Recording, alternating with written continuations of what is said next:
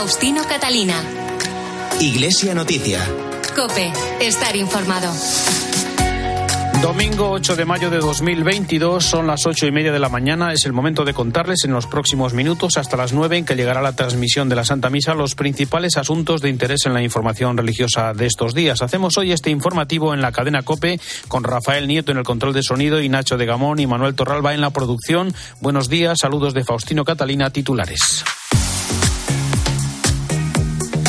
Con el lema Deja tu huella, sé testigo, la Iglesia celebra hoy en el Domingo del Buen Pastor la Jornada Mundial de Oración por las Vocaciones y la Jornada de Vocaciones Nativas. El Papa, que ha tenido que usar silla de ruedas por el dolor de su rodilla, está dispuesto a entrevistarse con Putin para poner fin a la guerra. En Madrid se ha celebrado esta semana el primer encuentro iberoamericano de profesores de religión. La Archidiócesis de Valencia inaugura hoy un año jubilar en el centenario de la coronación canónica de la Virgen de los Desamparados. El próximo martes se celebra la fiesta de San Juan de Ávila, patrono del clero secular español, y el rey Felipe VI inaugurará el miércoles en la Catedral de Plasencia la exposición Transitus de las Edades del Hombre. Faustino Catalina. Iglesia Noticia. Cope, estar informado. La Iglesia celebra hoy en el Domingo del Buen Pastor la Jornada Mundial de Oración por las Vocaciones y la Jornada de Vocaciones Nativas. Con el lema Deja tu huella, sé testigo, esta jornada trata de suscitar en los jóvenes la pregunta sobre su vocación, invitar a toda la comunidad cristiana a promover las vocaciones con su oración y acompañamiento y también a colaborar con las vocaciones de especial consagración que nacen en los territorios de misión conocidas como vocaciones nativas. Una jornada que involucra a la Conferencia Española de Religiosos, la Conferencia Española de Institutos Seculares, Obras Misionales Pontificias y también la Conferencia Episcopal. Sergio Requena es el director de la Subcomisión Episcopal para Seminarios. ¿A qué se nos invita? Pues se nos invita a pedirle a Dios que envíe operarios a su mies, es decir, sacerdotes, religiosos, personas consagradas que con su testimonio pues lo hagan presente en medio del mundo. Entonces, fundamentalmente es una jornada de oración. Le pedimos a Dios por las vocaciones y le pedimos al Señor también para que aquellos a los que Él llama pues respondan de manera generosa. En un momento y una circunstancia, ya lo sabemos, en los que dar la vida por un ideal pues no es fácil. Sin embargo, es fundamental que lo que de verdad hace pleno a una persona, en este caso pues a un joven, alguien que está decidiendo su vida, se le invita a que piense si el Señor lo estará llamando a dar su vida por los demás en una parcela muy determinada de, del campo tan inmenso que tiene, que tiene Dios en el mundo. Dos testimonios. Manuel Jesús Madueño es franciscano de Córdoba, coordinador de pastoral juvenil de su provincia franciscana y párroco del Cristo de la Paz en Madrid. Yo desde que era pequeño tenía este sueño y no por ser pequeño no hay que echar cuenta de, de estos sueños, ¿no? Así que, por favor, animar a los pequeños que, que sigan cumpliendo sus sueños. Los sueños siguen siendo sueños, sean de pequeños, de grandes y de cualquier tipo de, de edad. No no he estado exento de dificultades en mi vida como, como franciscano, pero de gracias a Dios que siempre ha estado muy presente en mi vida y que ha puesto frailes que me han ayudado, ¿no? Y eso es lo que hasta el momento estoy intentando. No dejar mi huella, sino que la gente vea la huella de Cristo, la huella también de gente como Francisco y Clara de Asís, pues que también sigue entusiasmando a tantas personas y que, si Dios quiere, queremos también que otras personas también se arriesguen a cumplir sus sueños. Inmaculada Fernández pertenece al Instituto Secular Siervas Seglares de Jesucristo Sacerdote. En el madrileño barrio de Orcasitas atendía a los niños de otros países para equipararlos a los españoles en su nivel académico. He vivido la secularidad consagrada de mi profesión. Es una vocación más que un trabajo y al menos así me lo transmitieron los profesores que me enseñaron, ¿no? Porque has de poner todo lo que eres para estar delante de unos niños con los ojos abiertos a beber todo lo que ven, lo que oyen, lo que palpan. Para ello tú eres un todo. Y es una gran responsabilidad, pero a la vez es hermoso ver cómo van creciendo, aprendiendo. Son muchos los valores que entran en juego en una clase y mucho lo que se puede transmitir. Pero sobre todo ellos se abren más cuando descubren en ti que los amas. Esta ha sido mi experiencia cuando me he movido desde el amor y por eso he luchado conmigo misma para querer mostrar este amor de Dios, la comprensión y no perder la paciencia. Además de la Jornada Mundial de Oración por las Vocaciones, también hoy celebramos la Jornada de Vocaciones Nativas. Una iglesia no puede constituirse como tal si no tiene sus propias vocaciones. La labor de los misioneros es siempre una labor que debería tender a ser temporal, mientras que la Iglesia en aquellos lugares donde está implantándose eh, sea capaz de promover y de cuidar sus propias vocaciones a la vida sacerdotal y a la vida religiosa, de tal forma que los primeros evangelizadores de los territorios que se van incorporando a la Iglesia sean los mismos nativos, hombres, mujeres que conocen la cultura, la lengua, las tradiciones, las formas de pensar. Es José María Calderón, director nacional de Obras Misionales Pontificias, que recuerda las necesidades de formación en los territorios de misión. No podemos dejar que ninguna vocación se pierda, que si hay vocaciones en países donde no tienen capacidad de ayuda y de, sacarlas adelante, que los demás cristianos nos sintamos responsables con la oración, que es lo primero. ¿eh? La primera obra misional pontificia se llama orar. Y segundo, también con el sacrificio y con la ayuda económica. La Congregación para la Evangelización de los Pueblos va a poder ayudar a los seminarios y noviciados de territorios de misión a mantenerse, a abrir sus puertas, a acoger a todas las personas que ahí están. La hermana Justina Banda pertenece a las misioneras Hijas del Calvario. Es natural de Zimbabue, donde trabajan misioneros y misioneras españoles desde 1950 con los que estudió y donde es profesora de matemáticas. Calvario, como sabemos, Calvario, ¿dónde están los Calvarios del mundo? Por eso nosotras vamos donde están la gente pobre, ahora estamos con la gente de SIDA, estamos con los huérfanos y todo esto, siguiendo las huellas de estas hermanas que trajeron su carisma en nuestra congregación. Y gracias a Dios que tenemos esta jornada de vocaciones nativas también, porque a veces van los misioneros allá y ya ya terminamos, pero sabemos que la evangelización hay que estar siempre en comunión.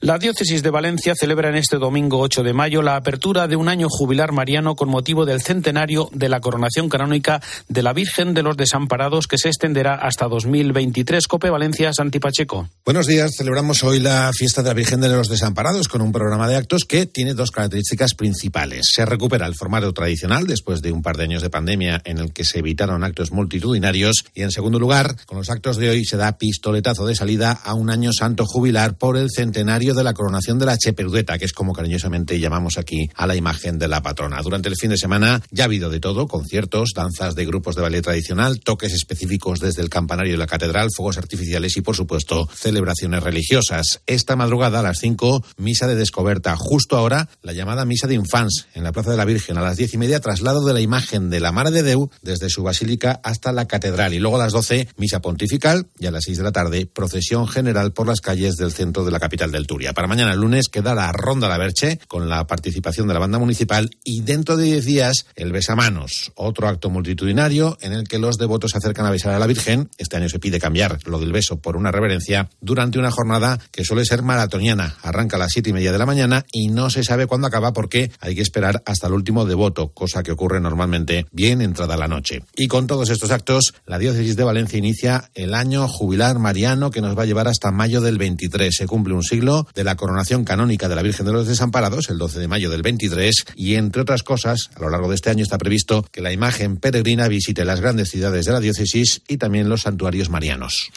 El cardenal arzobispo de Valladolid, Ricardo Blázquez, recibió ayer sábado el título de hijo predilecto de la ciudad concedido por su ayuntamiento, Laura Ríos. Con 80 años recién cumplidos y a las puertas de su retirada, el cardenal arzobispo de Valladolid, don Ricardo Blázquez, recibía este sábado el pergamino que le acredita como hijo predilecto de la ciudad, una distinción otorgada a iniciativa del alcalde Oscar Puente y que le une fuertemente a una archidiócesis de la que se ha ocupado los últimos 12 años. Lo ha hecho con humildad y con cercanía, con un carácter dialogante, abierto y conciliador que le han valido para convertirse en una de las figuras, además, más relevantes de la Iglesia española.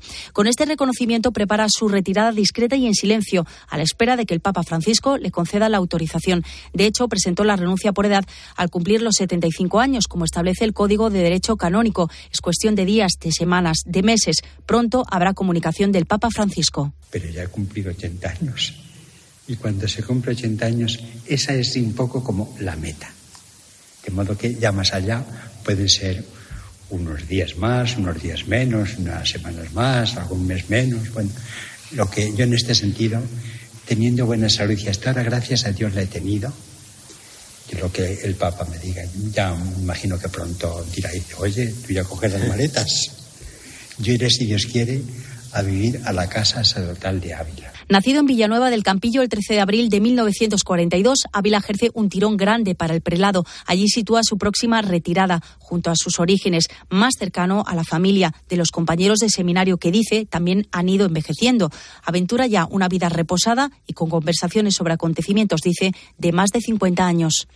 En Madrid se ha celebrado esta semana el primer encuentro iberoamericano de profesores de religión, un encuentro para promover una educación profunda que abarque la dimensión espiritual del alumno, poner de relieve el conocimiento de la religión para entender la cultura contemporánea y reconocer el derecho de las familias a que se forme a sus hijos conforme a sus convicciones religiosas y morales. Faustino Catalina. Iglesia Noticia. Cope. Estar informado. UMAS. Mutua especialista en seguros para el sector educativo. Ofrecemos una solución integral para los colegios y guarderías. Daños patrimoniales, responsabilidad civil, accidentes de alumnos. Más de 800 centros ya confían en nosotros. Visítanos en umas.es. UMAS. Más de 40 años de vocación de servicio. Faustino Catalina. Iglesia Noticia. Cope. Estar informado. Tiempo ahora para la actualidad internacional que comenzamos en el Vaticano con el Papa pendiente de la guerra en Ucrania mientras ha sido infiltrado en su rodilla, lo que no le ha impedido estar en la audiencia general del miércoles, en la que Francisco continuó sus catequesis sobre los ancianos. Nos vamos a Roma, corresponsal Eva Fernández. Buenos días. Buenos días. A lo largo de la semana hemos podido comprobar que Ucrania sigue siendo asunto prioritario para el Papa y, de hecho, durante la audiencia general animó a pedir a la Virgen durante el mes de mayo que se ponga fin a la guerra, invocando su intercesión a través del Rosario por la paz en el mundo. En este nuevo capítulo de reflexiones sobre la tercera edad se refirió al testimonio de Eleazar como ejemplo de coherencia en la fe para los jóvenes.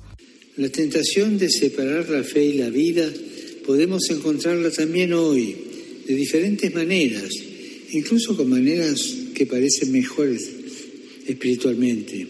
Por ejemplo, vemos que la práctica de la fe muchas veces se presenta de forma negativa, se ridiculiza o se margina, o bien se considera una cosa de viejos, algo inútil e incluso nocivo para la propia existencia. Frente a esto estamos llamados a testimoniar que la fe no es algo reservado a una etapa de la vida, sino una bendición para todos, un don que siempre merece ser respetado y ser honrado. En estos días todas las cámaras enfocan al Papa con el deseo de descubrir alguna mejora en su movilidad, sobre todo tras las infiltraciones en su rodilla derecha a las que se sometió a inicios de la semana. De hecho, el Papa ha procurado realizar los mínimos traslados posibles y hemos visto cómo ha comenzado a utilizar la silla de ruedas, todo con vistas a evitar la operación, que será siempre su última opción. Es una patología muy dolorosa, pero no grave. Al finalizar la audiencia general volvió a disculparse por no poder mantenerse en pie durante mucho tiempo, por lo que saludó sentado a un gran número de personas. En una entrevista que ha publicado el diario italiano Corriere della Sera, el Papa ha dicho que está dispuesto a ir a Moscú para hablar con Putin en un esfuerzo por poner fin a la guerra, aunque el líder ruso no ha respondido a su oferta.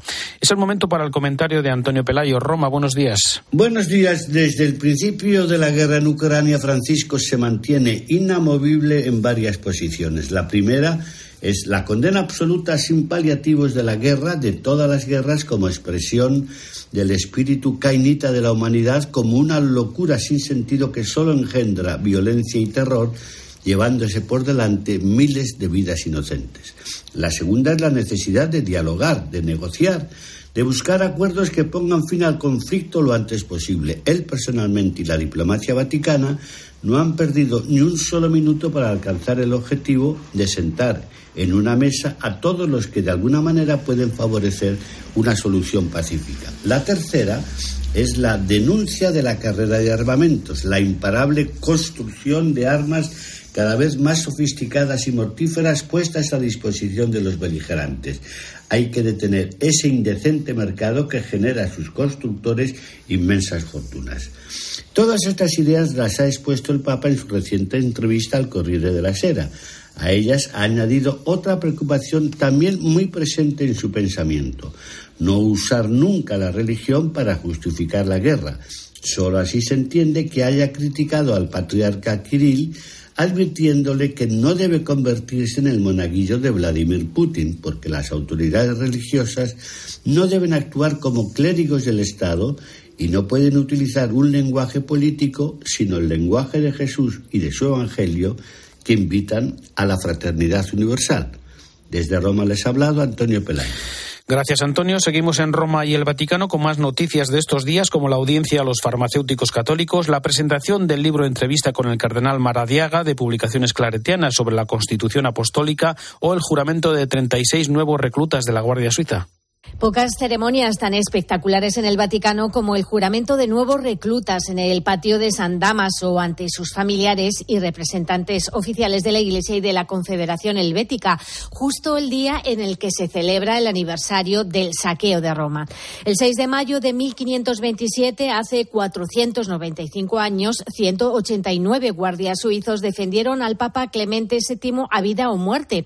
Tan solo 42 consiguieron escapar hacia el castillo de San Sant'Angelo. Durante el juramento prometen proteger y defender al Papa y a todos sus legítimos sucesores, incluso arriesgando sus propias vidas, tal como hicieron sus antepasados.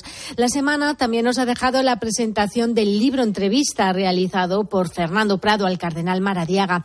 Para el coordinador del Consejo de Cardenales, la esencia de esta tan esperada Constitución Apostólica es precisamente el espíritu que la anima. Es un espíritu completamente. El título mismo de la Constitución ya es una reforma. ¿Por qué? ¿Cuál es la finalidad de la Iglesia? ¿Para qué existe la Iglesia? Ya nos lo dijo Pablo VI en Evangelii Nunciandi. La Iglesia existe para evangelizar. Por eso, predicate evangelio, anunciar el Evangelio. Y anunciarlo ya implica una dimensión esencial en la Iglesia que es la misionariedad. Y entre las audiencias de la semana, el Papa recibió también a la Federación Católica Internacional de Farmacéuticos, a quienes agradeció su cercanía a la gente durante la pandemia, puesto que se convirtieron en referencia para muchos ciudadanos. Les animó a seguir siendo un puente entre la población y el sistema sanitario de cada país para seguir contribuyendo todos juntos al bien común. Y recordamos también que el viernes y sábado el Colegio Español de Roma ha comenzado las segundas jornadas sobre religión, ciencia, cultura y sociedad sociedad. Cuéntanos, Eva. Unas jornadas que llevan el sello de calidad habitual de las actividades que realiza este importante centro de estudios de formación dependiente de la Conferencia Episcopal y que en esta segunda edición ha vuelto a contar con ponentes de primera fila como la escritora y pedagoga Catherine Lecuyer, encargada de abrir este foro sobre el tema de la libertad de educación. Al margen de si las leyes son favorables o no al ejercicio de la libertad educativa por parte de los padres, es importante que los padres eh, tengan muy claro su proyecto educativo, porque si no lo tienen claro, pues no pueden ejercer esa libertad educativa. Y por otro lado, que a ella esa oferta plural que les permite ejercer esa libertad educativa. Otra de las ponencias abordó los retos del desarrollo tecnológico junto a Ángel González Ferrer, director y asesor del Centro de Cultura Digital en el Pontificio Consejo para la Cultura. Estas jornadas tienen como fin contribuir al intercambio de ideas y experiencias, profundizando en algunos temas relevantes, dadas las circunstancias de profundos cambios que está afrontando la sociedad y que afectan a la misión misma de la Iglesia. Importante fue también la ponencia dedicada a la libertad religiosa en el mundo a cargo de Sofía Cubi del Comité de Dirección de ADF Internacional, una organización mundial que defiende la libertad y la dignidad de todas las personas. Gracias, Eva. Recordamos que en su vídeo con la intención de oración para este mes de mayo, el Papa invita a los jóvenes a construir una vida plena que sea fruto de la valentía de entregarse al servicio de los demás. Ustedes los jóvenes que quieren construir algo nuevo, un mundo mejor, sigan su ejemplo, arriesguense. No olviden que para seguir a María necesitan discernir y descubrir lo que Jesús quiere de ustedes, no lo que a ustedes se les ocurre que pueden hacer. Y en este discernimiento es de gran ayuda escuchar las palabras de los abuelos. En esas palabras de los abuelos van a encontrar una sabiduría que los va a llevar más allá de las cuestiones del momento le van a dar panorámica a las inquietudes de ustedes. Recemos, hermanas y hermanos, para que los jóvenes llamados a una vida plena descubran en María el estilo de la escucha, la profundidad del discernimiento, la valentía de la fe y la dedicación al servicio. La COMECE, la Conferencia de Episcopados de la Unión Europea, ha lamentado todo intento de menoscabar el derecho a la libertad de pensamiento, conciencia y religión y el derecho a la vida en una propuesta del Parlamento Europeo. Nos lo cuenta desde Bruselas José Luis Concejero. Buenos días. Buenos días. Estamos ante una serie de derechos que están por encima de cualquier país, cualquier institución e incluso cualquier religión en el mundo. El Parlamento Europeo en los últimos días ha propuesto una resolución sobre la persecución de las minorías por motivos de creencias o religión desde la Comisión de Conferencias Episcopales Europeas han querido dejar claro que el derecho a la libertad de pensamiento, conciencia y religión, así como el derecho inherente a la vida, son derechos fundamentales que están reconocidos en el derecho internacional. Además, están por encima del consenso político. En el fondo, esta resolución del Parlamento es un paso más, por ejemplo, para criticar o perseguir a aquellos que no defienden el derecho al aborto, como si el aborto tuviese que ser un derecho obligatorio en todos los países. Por eso recuerdan a todas las autoridades políticas, también a esta institución europea, que están obligados a proteger estos derechos, defenderlos y promoverlos en todo el mundo. Más de 200 voluntarios trabajan para mejorar la situación de los cristianos perseguidos desde la organización Obra de Oriente, que lleva más de 160 años de compromiso con los cristianos de Oriente Medio. Fue fundada en 1856 en Francia bajo la protección del obispo de París y la dirige en la actualidad el obispo Pascal Golnich. La Obra de Oriente apoya la misión de los cristianos de Oriente y por eso tenemos la alegría de ser testigos de su acción y tratamos de darla a conocer en Francia. Nuestra manera de actuar es ayudar a los católicos orientales, lo que se llama la Iglesia greco-católica en Ucrania. Así que los ayudamos en su alojamiento y en sus necesidades inmediatas y básicas para reconfortarlos también. Son gente formada y por tanto se ayudan unos a otros a progresar y a hacer progresar a su país. Faustino Catalina. Iglesia Noticia. Cope. Estar informado. Más temas de la actualidad en España. El martes se presentó el libro Ahora más que nunca, el compromiso cristiano en el mundo del trabajo, publicado por la Hermandad Obrera de Acción Católica en su 75 aniversario, con la participación del secretario general de la Conferencia Episcopal, Luis Argüello, la presidenta de la OAC, Maru Mejina, y el secretario general de Comisiones Obreras, Unai Sordo. Yo creo que se está disputando en una secuencia de varias crisis seguidas, sigamos a sociedades crecientemente despiadadas o a sociedades que se basen en la recomposición de un nuevo contrato social para el siglo XXI. Que si se me permite la expresión, creo que se puede llamar incluso de sociedades compasivas. Y creo que esa sociedad despiadada, que pone a competir a todos contra todos, que busca la reducción del nosotros, que busca el interés únicamente en el que cada uno haga supuestamente su biografía vital, como si cada uno fuera casi un catálogo de IKEA, está muy presente en las pugnas que ahora mismo se están dando en el ámbito político y en todos los ámbitos. Y creo que ahí es donde cada uno y cada una tiene que tomar posición, en mi, en mi opinión. El misionero comboniano Andrew Mahoney recibió ayer el Premio Mundo Negro a la Fraternidad 2021 por su trabajo misionero en Kenia. Manuel Torralba, buenos días. Buenos días, Faustino. Es uno de los cinco misioneros de la congregación de los combonianos que están allí presentes. El padre Andrew llegó hace cinco años a Kariobangi, en Nairobi, la capital de Kenia. Allí el 60% de la población se concentra en el 5% del territorio. Es uno de los problemas de esta barriada en la que 110.000 personas viven literalmente apiñadas y a las que los misioneros combonianos ayudan desde 1974. También tenemos grupos que tienen función como promoción humana un grupo con la idea de capacitar a los jóvenes a través de la música, sociedad deportiva. También tenemos proyectos de derechos humanos. Hay otro grupo que se llama Provida. También hay otro programa de atención domiciliaria para niños con discapacidad. Seguramente el programa más ambicioso de esta parroquia es el que lleva a cabo con jóvenes de entre 15 y 18 años del vertedero de Dándora,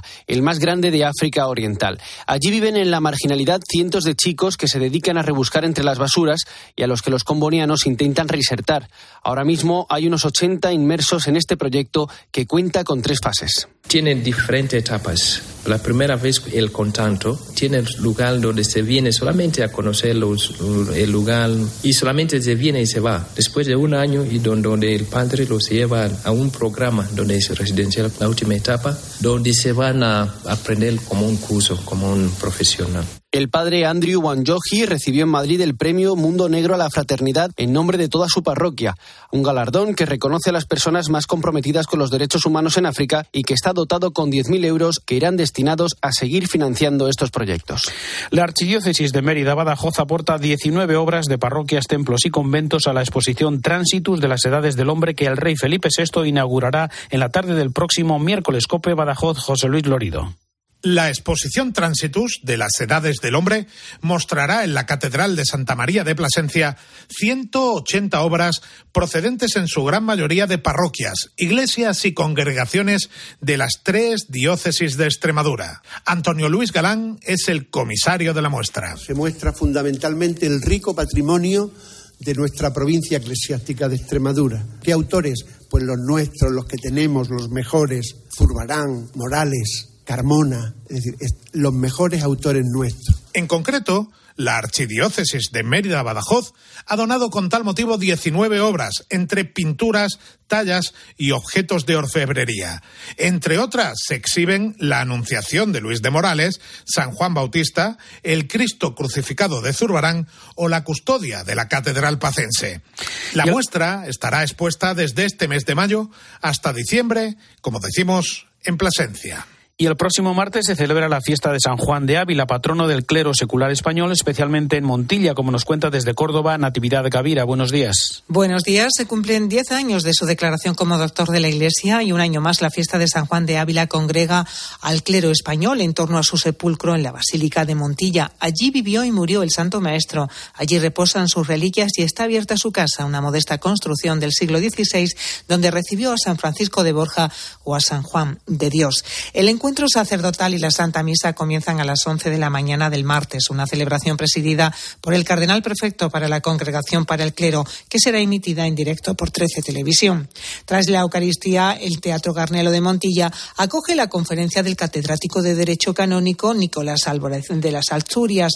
Desde el 1 de mayo se viene celebrando la novena en honor a San Juan de Ávila, con la presencia, entre otros, de los obispos de Almería y Guadix. Precisamente ha sido Monseñor Francisco Jesús Orozco el que resaltaba la labor reformadora del apóstol de Andalucía. Asumió San Juan de Ávila inteligentemente las condiciones de su tiempo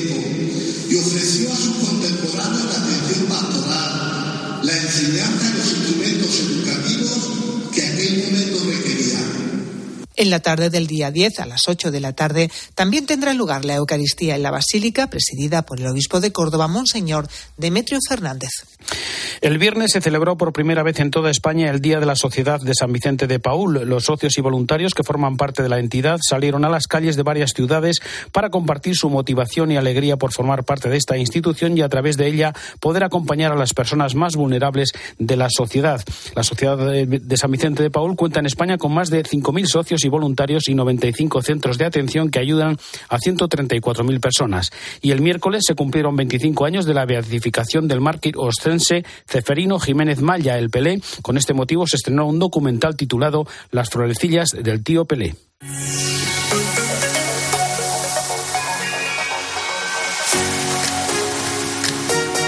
Domingo 8 de mayo de 2022, hasta aquí el informativo Iglesia Noticia, programa 1775. Tras la última hora de la actualidad, les dejamos con la Santa Misa. Hasta dentro de siete días, un saludo de Faustino Catalina.